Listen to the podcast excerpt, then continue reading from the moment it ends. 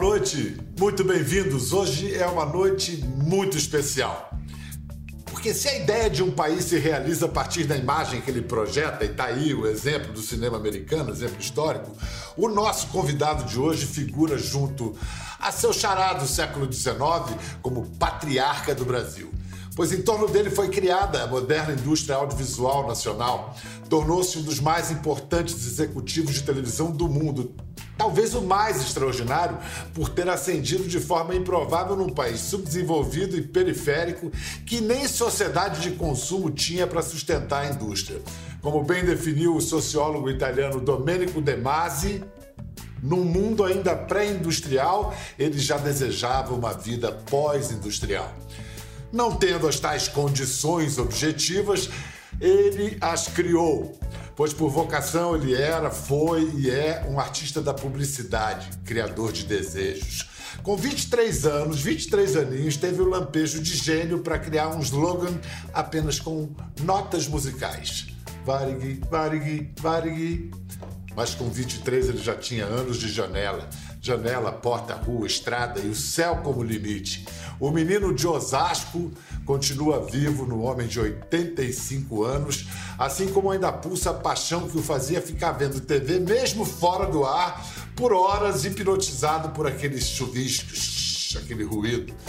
Depois de fulminantes 15 primeiros anos de carreira no rádio, publicidade e TV, veio para a TV Globo em 1967, o que mudou a vida dele, a minha, a de todos nós brasileiros. Na cabeça dele tiveram origem programas como Jornal Nacional, Globo Repórter, Fantástico, Você Decide, Faça Humor, Não Faça Guerra, Domingão do Faustão, Malhação, entre inúmeros outros campeões de audiência. Aprovou e deu nome a quase todas as novelas até meados dos anos 90. Com Hans Donner criou aberturas inesquecíveis, como as de Vivo Gordo e Chico Anísio Show, com Aloysio Leger concebeu as transmissões da Fórmula 1 e do Carnaval. Com Augusto César Vanucci formatou os festivais da canção. Com Daniel Filho, seu maior parceiro, revolucionou nossa teledramaturgia. E ergueu uma casa só para ela, o antigo Projac, hoje Estúdios Globo. Ah, e foi dele a sacada da marca registrada da Globo, o Imortal, bota aí bem alto. Plim, plim! Ele sabe que toda obra televisiva é coletiva e sabe também que todo coletivo carece de um líder. Liderança fundada na autoridade do saber. Em nossa temporada de celebração dos 70 anos da televisão brasileira, hoje a conversa é com o seu maior líder, José Bonifácio de Oliveira Sobrinho, o Boni. Salve, Boni! Desencantamos, hein? Pois é. Olha, olha, pode suspender o programa e terminar aí, porque você já fez o programa inteiro. Tá, tá perfeito. Seu discurso é perfeito. Não há nada mais a acrescentar. Não, isso é só a ponta do iceberg. Vem cá, uh, Boni, 85 anos, 2020, ano de 70, aniversário de 70 anos da TV brasileira. Foi o ano, o ano mais triste que você já viu na vida? O, não, não há a menor dúvida, acho que para todos nós, né? não, não, não há um ano tão incerto, tão, tão, tão duvidoso, porque é, vacina só não resolve. Resolve uma, o processo realmente de imunização é, de toda, toda a humanidade.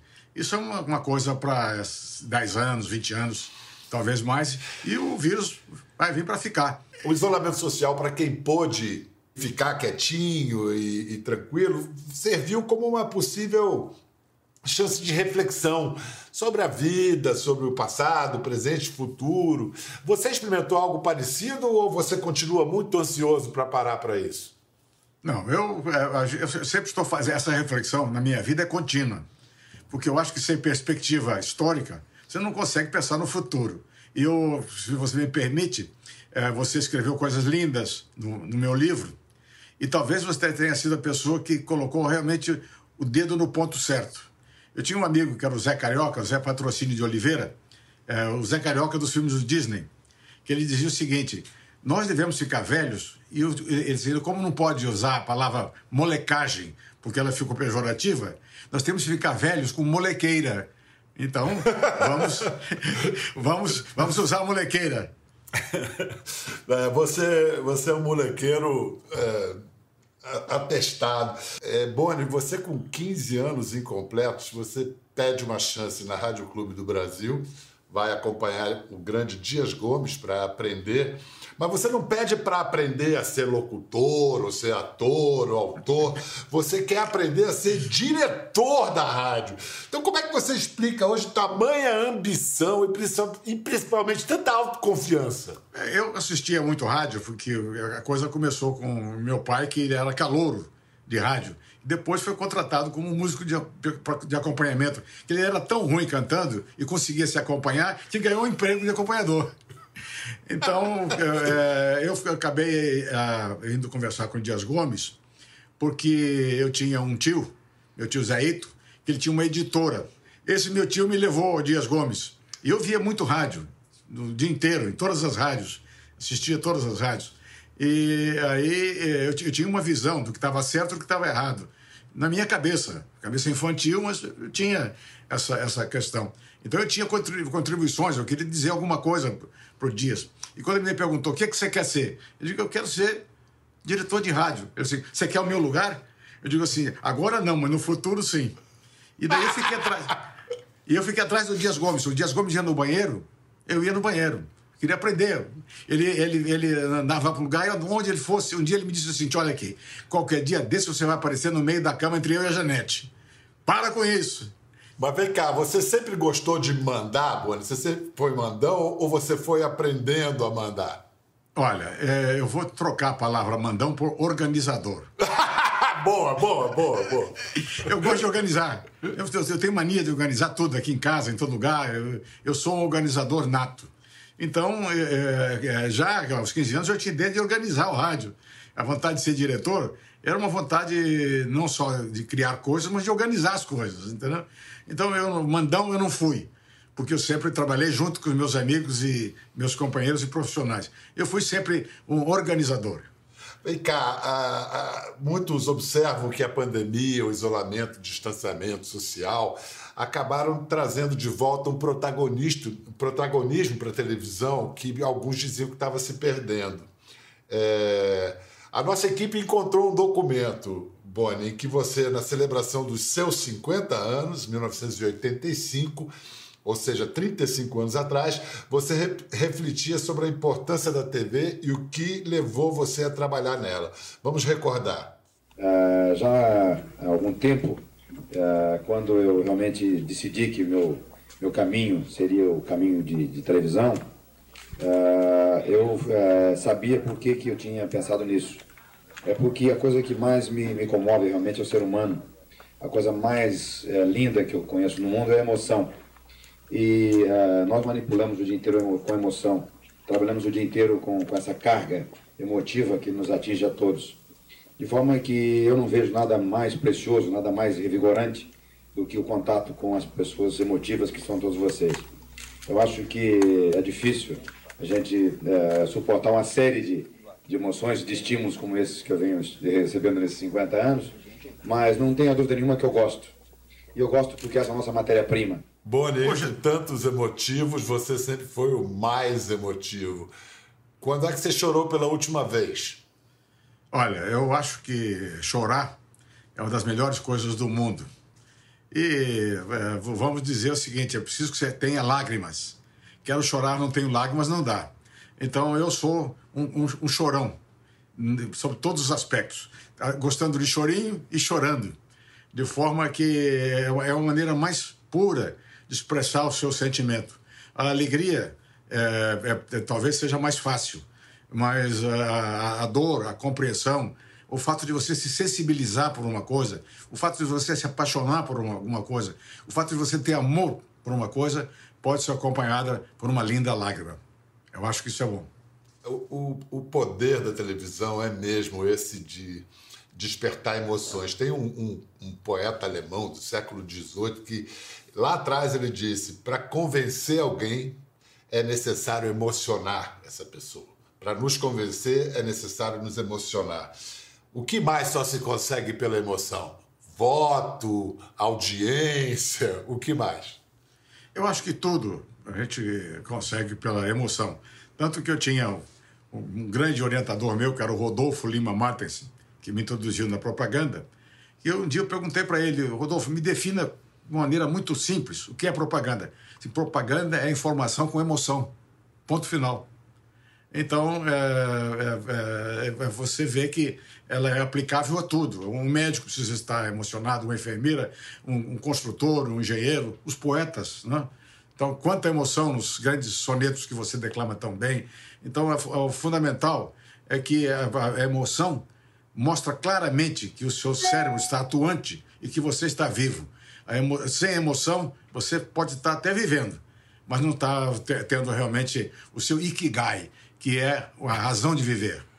É verdade. E, e você falou de propaganda, que é a arte da informação com emoção, a arte da persuasão, a arte da, do convencimento. Eu falei na abertura, com 23 anos você me saca um slogan que são apenas três notas musicais. Te pergunto, qual é o parentesco entre o Varig, Varig, Varig e o Plim Plim? Puxa, muito difícil ser entrevistado por você, que você sabe tudo.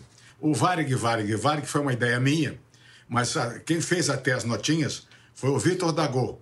Eu, eu, eu, tive a ideia de fazer três, três palavras de vídeo e as notinhas. Eu disse para ele o seguinte: é, é, eu quero uma coisa assim, Varig, Varig, Varig. Ele falou assim: está feito, deixa eu botar aqui a notinha só. Está resolvido.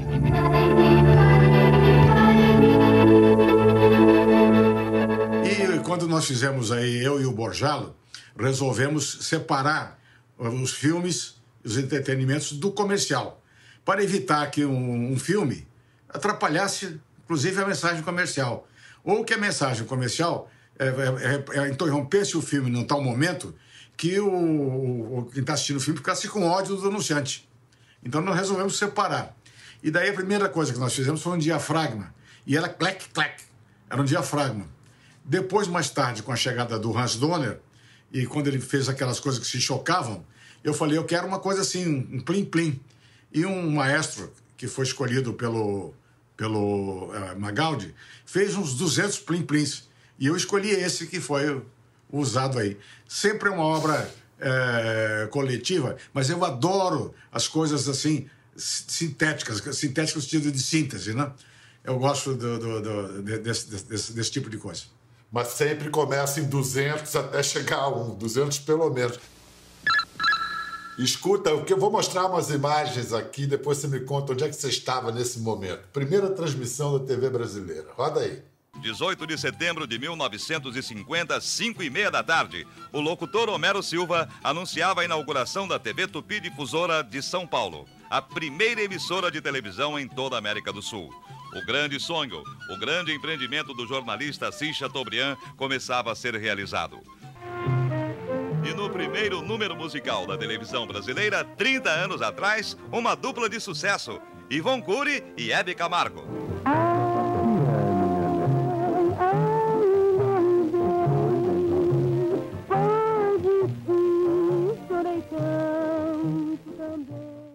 Você estava vendo ao vivo naquele momento?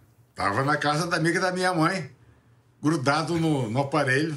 Mas quando eu assisti as primeiras imagens, eu disse: isso eu, é isso que eu quero fazer. Isso estava é, definido naquele instante. É, eu acho que a televisão deve ter respondido também. É isso que é você que eu quero para mim também, porque foi o casamento perfeito. Bom, olha, eu acho que quem, quem percebeu isso foi o Cassiano Gabos Mendes. Ele me convidou para trabalhar na TV Tupi, na Rádio Tupi. Eu fui contratado pelo Cassiano Gabos Mendes. Naquele momento eu tinha 17 anos de idade e o Cassiano tinha 23. Então era uma conversa maravilhosa. E ele, ele era o diretor-geral de tudo, ele era meu chefe absoluto. Que barato, que, que pioneirismo, que delícia.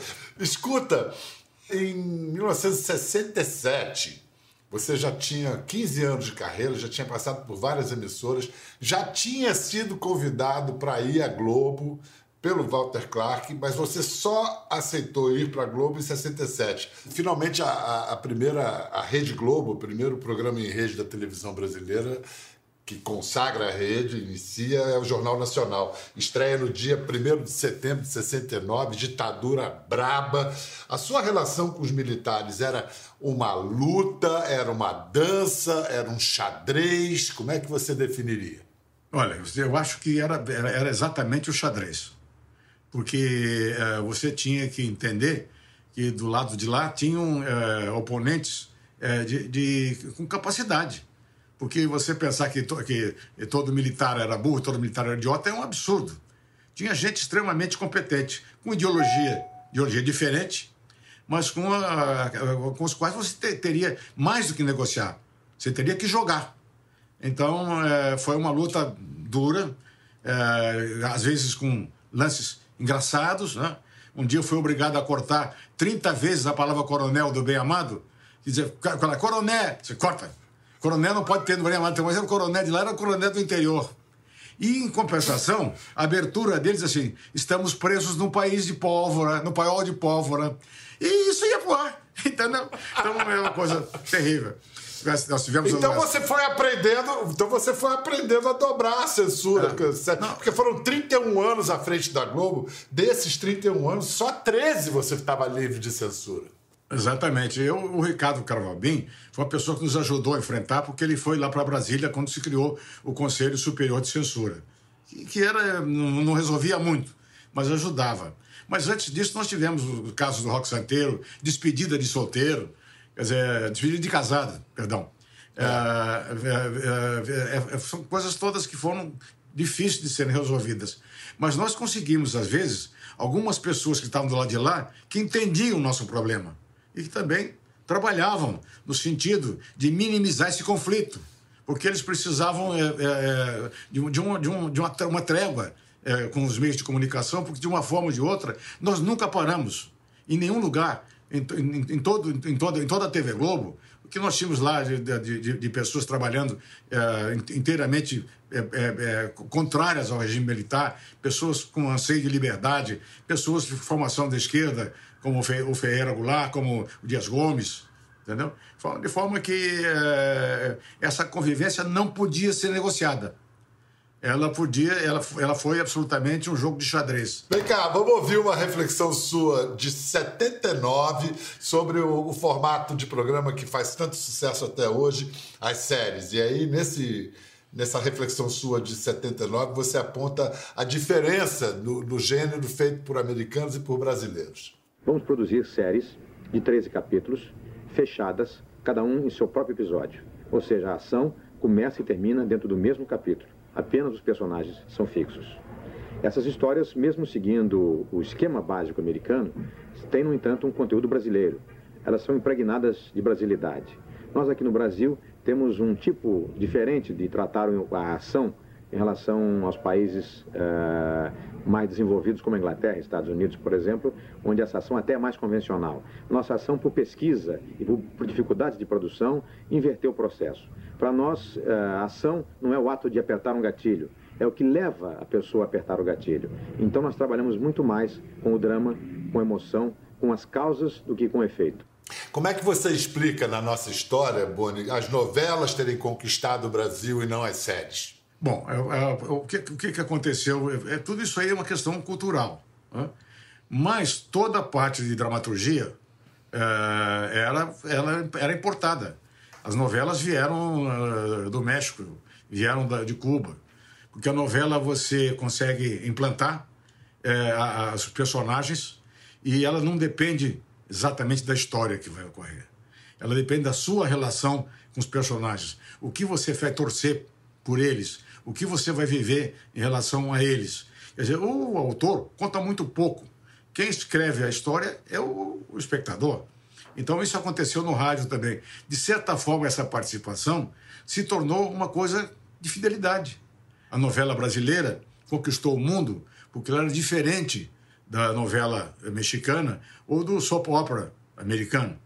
Então, é, é, é uma, uma, um, fato de você passar a conviver com, com, as pessoas como se elas fossem seus amigos, parte da sua família. Portanto, eu acho o seguinte: novela boa é novela que tem grandes personagens. Novelas que tem personagens que você se apaixona ou odeia.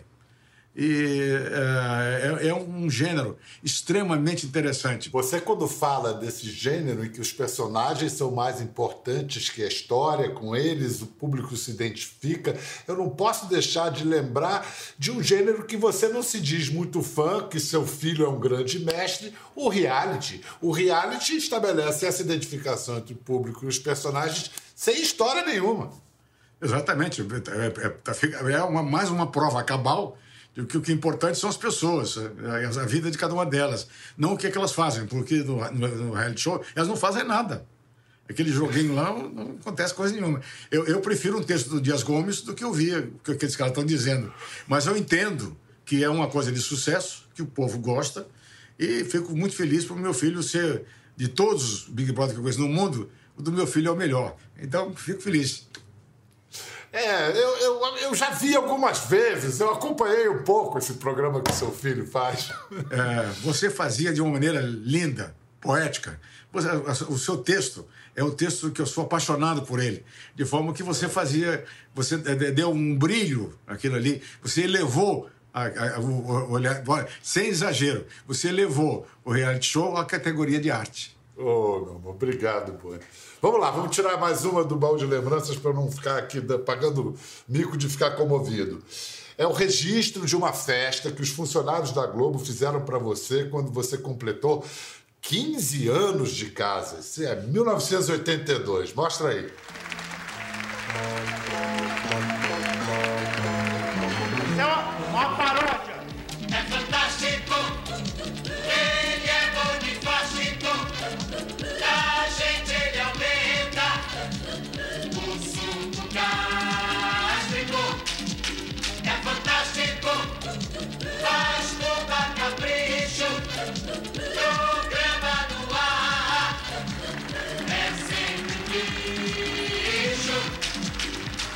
Uh, eu quero dizer que, para seguir a linha da reclamação, eu tenho duas a fazer aqui hoje. Primeiro, que o bolo chegou atrasado, a cenografia tem que trazer esse negócio mais em dia, porque não é possível continuar chegando atrasado o cenário do Teatro Fênix. A segunda coisa é que, pela primeira vez, eu recebi uma homenagem de televisão que só tinha áudio. Essa música do Fantástico merecia um vídeo. Eu estou muito emocionado, vocês vão desculpar. E eu tô, fui pego de surpresa, realmente estou meio abalado. Eu tenho certeza absoluta que todos têm a consciência do trabalho que têm feito. Eu quero agradecer especialmente aos novos companheiros, os que surgiram depois, porque estão levando adiante essa tradição e vão fazer a televisão melhor do que nós temos feito nesses 15 anos. Eu tenho certeza que vocês vão fazer isso. Muito obrigado. Para seguir na linha da reclamação, o bolo isso, o áudio aquilo. É. Você gostava de manter a, fa a, fama de mal? Era importante? Pô? Não, não era, não era importante. Que às vezes até eu fingia, só para o fazer, né? Senão não ia. Mas tem aquela história do, do, do negócio do, do, do, do bolo, me lembrou a história da Rita Lee no, no, no, no Rock in Rio, que é, de repente ia entrar o Guns N' Roses e o piano da Rita Lee, que era um piano branco, não sei o que, que o, do, do músico que acompanhava, não saía de cena. E eu estava no comercial. Tira esse piano daí, o comercial comendo. Tinha três minutos de comercial. E o piano não saía. Eu, eu, eu falei, vai, vai todo mundo lá, todos vão empurrar esse piano, tira de lá. E manda esse cara embora, esse cara, esse contra-regra que está empurrando o piano. Daí o cara me ligou de lá, o Nelson Mota. Olha aqui, ó. Ele não é funcionário nosso, ele é funcionário da Rita Lee. Contrata e demite. Ai, Boni. Boni, você já disse que é impossível fazer uma seleção, uma lista das melhores novelas ou séries. Você até tentou num, num dos capítulos do seu livro de memórias, o livro do Boni mas você acabou citando outros nomes. Então vamos tentar de novo, vamos reduzir a lista a um nome só. Qual a novela mais marcante da história? Rock Santeiro. Eu diria a mesma coisa. Por quê? Pelo fato de, primeiro, ela, ela, ela é, ser, uma, na realidade, uma, uma, uma ópera. Ela ter, ter os exageros operísticos. É, então, é, é, é era, era essa coisa que o Dias Gomes conseguiu fazer e que nós talvez não tivéssemos conseguido fazer na primeira versão. Quando a censura proibiu a novela Rock Santeiro, nós olhamos para a novela e vimos que ela podia dar muito mais do que aquilo. É, eu e o Daniel Filho conversamos muito sobre, sobre, sobre, sobre esse assunto e o Daniel falou que podemos tirar muito leite desse, desse negócio aí. Então já começamos a cozinhar a novela por 10 anos. Então ela estava muito rica com tudo, com, com roupa, com, com efeitos, com o Lima Duarte criando o barulho da pulseira e é, é, todas as coisas. E fomos assim até o final. E ela tinha ingredientes, diversos ingredientes do cinema, que sem que as pessoas tivessem percebido, nós transportamos para dentro da novela. Inclusive, o final é o final de Casablanca, que é o, é o, é, é, é, ajuda a mulher a ir com o rival embora. Sejam felizes. Então, fazia parte disso aí. Eu sempre soube que vocês foram feitos um para o outro. É uma novela perfeita. O Dias Gomes e o, o Agnaldo Silva, os, os, dois, os dois gênios. Então a novela ficou extremamente rica. Regina Duarte é maravilhosa, o Lima Duarte, um, um príncipe. Né? De forma que uh, o Zé Vilques, sensacional. De forma que a novela, a novela ela, ela foi, o que eu diria você, impecável. Porque ela tinha uh, a emoção e tinha um humor, mas, mas tão, tão intenso, mas que nunca conseguiu sobrepor a, a, a, personagem é, humano, personagem é, caricato, personagem é, sentimental, o vilão. Tudo estava lá, mas tinha um tom de humor que estava acima de tudo isso. Demais, demais. Você falou no Daniel. Em maio, Daniel Filho fez o programa aqui com a gente. Foi muito, muito rico. Ele falou com um amor extremado do, de vocês dois juntos, o que vocês viveram, o que, que vocês criaram. Você e Daniel, o que, que vocês têm em comum e onde e em que, que vocês não podiam ser mais diferentes? Olha, é, a primeira coisa, gente, a minha, minha aproximação com o Daniel começou antes da TV Globo. Nós estivemos é, juntos na Excelsior depois tivemos juntos na TV Tupi. E quando o telecentro começou a desmoronar, o eh, Daniel Filho, que acreditava muito naquilo, começou a sofrer. Então eu, eu, eu, eu entrei ali é, com um bom psicanalista. Eu pegava o carro e eu ficava passeando no aterro com o Daniel Filho, enquanto ele ficava chorando da, eh, da total impossibilidade da gente fazer televisão total, total é impossibilidade de que esse sonho um dia fosse realizado. E eu dizia para o Daniel, calma, Daniel, calma, nós vamos fazer. E ele disse, mas não dá mais, né? vamos fazer. E depois, quando eu vim para a TV Tupi, eu trouxe o Daniel, que queria fazer filminhos também, e ele faz magnificamente bem, mas naquele tempo eram filminhos. Então, vem fazer teus filminhos aqui na televisão. Depois você vai para o cinema. E o Daniel é, topou e nós fizemos uma, uma parceria que é, conseguimos nos entender é, em três minutos, quatro minutos, cinco minutos. Isso é que é sintonia. Vamos agora ouvir alguns dos grandes, de, de outros gigantes da história da TV brasileira que não estão mais entre nós, seus amigos, é, falando da enorme admiração por você. A começar por um gênio que chama você de gênio. Se existe no Brasil uma pessoa que mereça esse adjetivo de genial é o Boni.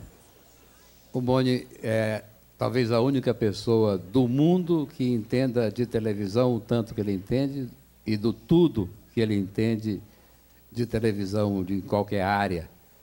O Boni é um, um, um, amigo muito querido, a gente gasta muito essa palavra, chamando de amigo a pessoas que são conhecidas, camaradas, colegas, companheiros e tal. E amigo, a gente não faz cinco na vida. O Boni, eu tenho certeza que é, é um desses meus cinco amigos. E, e, ainda é a pessoa a quem eu procuro aqui na Globo, sabe? Ele é, é não, não, erra nunca, é incrível, ele tem uma sensibilidade e uma perspicácia absurdas. A relação com o Boni é uma relação, a relação profissional é uma relação tão, tão criativa que cada momento que a gente está com ele é um momento marcante porque a gente aprende uma coisa nova em matéria de televisão. Eu, eu costumo dizer que eu não sei qual é bem a relação do Boni com a televisão, se ele é pai da televisão, se ele é filho da televisão, se ele é mãe da televisão, se ele é irmão da televisão. Eu tenho a impressão de que essa mistura de Boni com a televisão, nem a, os químicos seriam capazes de, de separar os dois. Nós começamos juntos na Globo, comecei, iniciamos a Globo. Né? Principiamos com a Globo. Né? A Globo, quando a gente fazia programas, sem ter autor, sem ter diretor, sem ter ninguém. Era, o Boni vinha, sentava, nós começávamos a inventar coisa, fazia programa para duas horas. O Boni sempre ganhou dinheiro, mas a Tupi não pagava. A Tupi pagava em papel, ele não tinha. E roubaram o carro dele. E aí fiquei com uma peninha dele. Eu, naquela época eu ganhava muito bem. Aí peguei, fui lá na, na loja, comprei um carro e dei a ele. Ai, coitado, ele tão humilde. Ah, mas não faça isso, não faça isso, não faça isso. Mas, graças a Deus, hoje ele tem mil carros. E hoje quem me dá carro é ele. Maravilhosa. Mas você passou três amigos aí fantásticos. Você sabe que eu, Chico Anísio e Roberto Silveira moramos juntos. Nós fizemos uma república no Leme. Então você acredite essas coisas que o Chico disse aí, há mais uma questão de amizade. Nós morávamos juntos. Nossa Nogueira, você sabe que ele era como se fosse um irmão meu. E a Dercy Gonçalves, uma pessoa apaixonante, né? Um dia eu fui fazer uma reportagem, com a, ela me chamou, queria que eu fosse junto, porque ela havia, ela, ela, um sujeito havia comunicado a ela que tinha sido abduzido pelo disco voador. Então ela falou assim: olha, é quase sensacional. Ele gravou tudo. Ele sabe, tem, tem tudo gravado. Então, assim, não, não tem, não tem, não, aquele tempo não tinha celular, né? Então não tem, não tem, não. Vamos lá que ele vai fazer depor. Nós fomos numa casa ali perto do Parque da Cidade, e entramos na casa lá, e o sujeito assim, tipo, é, é, olha, realmente eu fui abduzido, e os discos voadores, eles são representantes é, de Deus. Eles não são de, de nenhum planeta. Né? Esse negócio de alienígenas e tal não é bem assim. Eles são representantes, eles vieram, estão vindo aqui para realmente melhorar a humanidade. Eu, eles me levaram, me levaram. Eu tive, eu tive, passei um longo tempo internado para compreender que nós temos que espalhar o amor, temos que fazer a paz universal. Então é isso aí. E elas, mas tem alguma prova disso aí? Tenho. Pegou, ligou um gravador e ele falava com um alienígena. Só que a gente percebeu que a voz era dele duas vezes. Ele falava a voz e ele imitava um, um, um, qualquer um profissional de coisa, sabia que aquela voz era do mesmo intérprete, né? Então nós para ele, não, mas essa é você, você não está cantando, é você mesmo falando com você mesmo. Vocês querem saber de uma coisa? Vou dar uma demonstração de que tudo é verdade. Pode escurecer um pouquinho aqui? Daí o, o Wilton Gomes, que estava junto e que estava ele estava dirigindo a gravação, falou assim, eu posso deixar a câmera ligada? Só sem luz, sem nada? O cara assim, deixa. E aí tudo escurinho, daí nós vimos assim, uma batida, pem, pem, pem. Aí o, o cara perguntou assim, quem está aqui? Aí o, o, Wilton falou assim, ah, vamos, quem é que está aqui? Está tudo no escuro aqui. Aí diz o, o nosso entrevistado, é Deus. Aí a, a Dercy imediatamente assim, acende essa porra dessa luz, desliga essa merda aqui. Onde eu estou, Deus não aparece, porra. Grande Dercy, maravilhosa. Boni, hoje quais, quais são os maiores acertos da TV brasileira hoje e os maiores erros? Olha, uh, essa coisa é meio difícil de dizer, pela seguinte razão. No passado, eu já dei dando opinião. Sempre fui mal compreendido, porque para mim era uma contribuição, mas aquilo era visto como crítica. De forma que é o seguinte, eu vou dizer para você que lembra do, do, do, do nosso Noel Rosa? Perto de você me calo, tudo osso, nada falo. Só vou tentar mais uma aqui. É, eu não me lembro de um conflito tão declarado entre um governo e a mídia, a televisão, a TV Globo e os jornais. É, quem está quem tá mais errado nessa, nessa briga? Bom, a imprensa está sempre certa, porque a, a imprensa quer informar e a imprensa quer saber. Uh, ela tem que fazer o, bom da imprensa é a curiosidade. E a curiosidade pode se manifestar em todos os campos, senão você não consegue ter a informação. De forma que quando alguém reage à curiosidade natural de um repórter, a pessoa está sendo absolutamente grosseira. Não, não, é nem uma questão política, é uma questão de educação de base. Porque você é, é, não tem direito de uma pessoa que faça uma pergunta para você, se você não gostar da pergunta, você brigar e humilhar essa pessoa. Se você não gostar da pergunta, não responda. Se quiser ir embora tranquilamente, vai embora. Mas você, se você me fizer uma pergunta agora que eu não gostar, eu não vou brigar com você.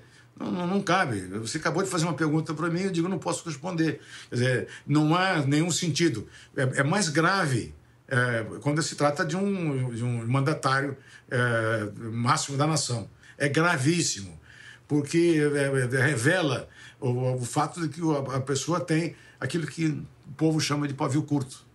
E isso aí é indesejável é indesejável na relação que você tem na sua casa, com sua mulher, com seu filho. O pavio curto é a pior gente da, da espécie para você conviver, porque você nunca sabe o que, que vai acontecer. Pode detonar uma guerra a partir do nada. Então eu sou contrário a isso. Eu acho que a civilidade é a, pauta fundamental de quem governa e de quem faz jornalismo. Boni, no último capítulo do seu livro, que já foi escrito tem 10 anos, você previu que as novelas estariam disponíveis na internet. Na época parecia uma profecia, hoje está aí, a coisa está todo dia no, no Globoplay. Qual é a TV que você vê para daqui a 10 anos? Olha, é, existe um, um, economista, que é o Nassim Taleb, que diz a seguinte coisa: ele fez um, um estudo profundo dessas coisas que existem. Então ele diz que todas os, uh, tudo aquilo que é um sucesso, seja um comediante, uma novela, uma empresa, uh, se ela mantém-se durante um longo tempo como sucesso, é previsível que ela possa dobrar o tempo que ela já existiu. Então, uh, um, um, um fato de sucesso, um caso de sucesso, ele tende a se perpetuar, pelo menos pelo tempo no, igual aquele que já fez sucesso. De forma que eu acho que a gente pode pensar mais 70 anos para a nossa, a nossa televisão. Nós temos uma longa vida. Temos é que saber planejar como viver, que nós não poderemos mais continuar vivendo como vivíamos no passado. A nossa, nosso, nosso trabalho já foi. Agora é preciso um outro e bem é, é planejado trabalho, porque ele é mais difícil e mais grandioso. Muito obrigado, Bono. Te cuida. Eu espero que passe logo esse tempo até eu te dar um abraço. Obrigado. Muito Imenso prazer. Você sabe que você é um dos profissionais mais brilhantes com que eu já trabalhei. E você, por favor, não corte isso da, da edição, porque você é um orgulho para todas as pessoas que trabalham na televisão, pelo, pelo seu conhecimento, pela sua cultura, pela sua disposição e, acima de tudo, pela sua ousadia. Muito obrigado, Boni. Muito obrigado. Termina aí, corta. Tchau, tchau, tchau, tchau. Tchau, tchau, tchau, tchau. Eu, não corte, eu não sou corte, ruim. Não corte. Eu sou. Não corte, não corte, não corte. Eu sou ruim de lidar com crítica e com elogio. Eu não consigo. obrigado, Você merece. Então, obrigado. Tchau, um grande, Beijão. grande beijo, viu? Grande beijo. Obrigado, obrigado. obrigado. Te cuida, te cuida. Gostou da conversa? No Globoplay você pode acompanhar e também ver as imagens de tudo que rolou. Até lá.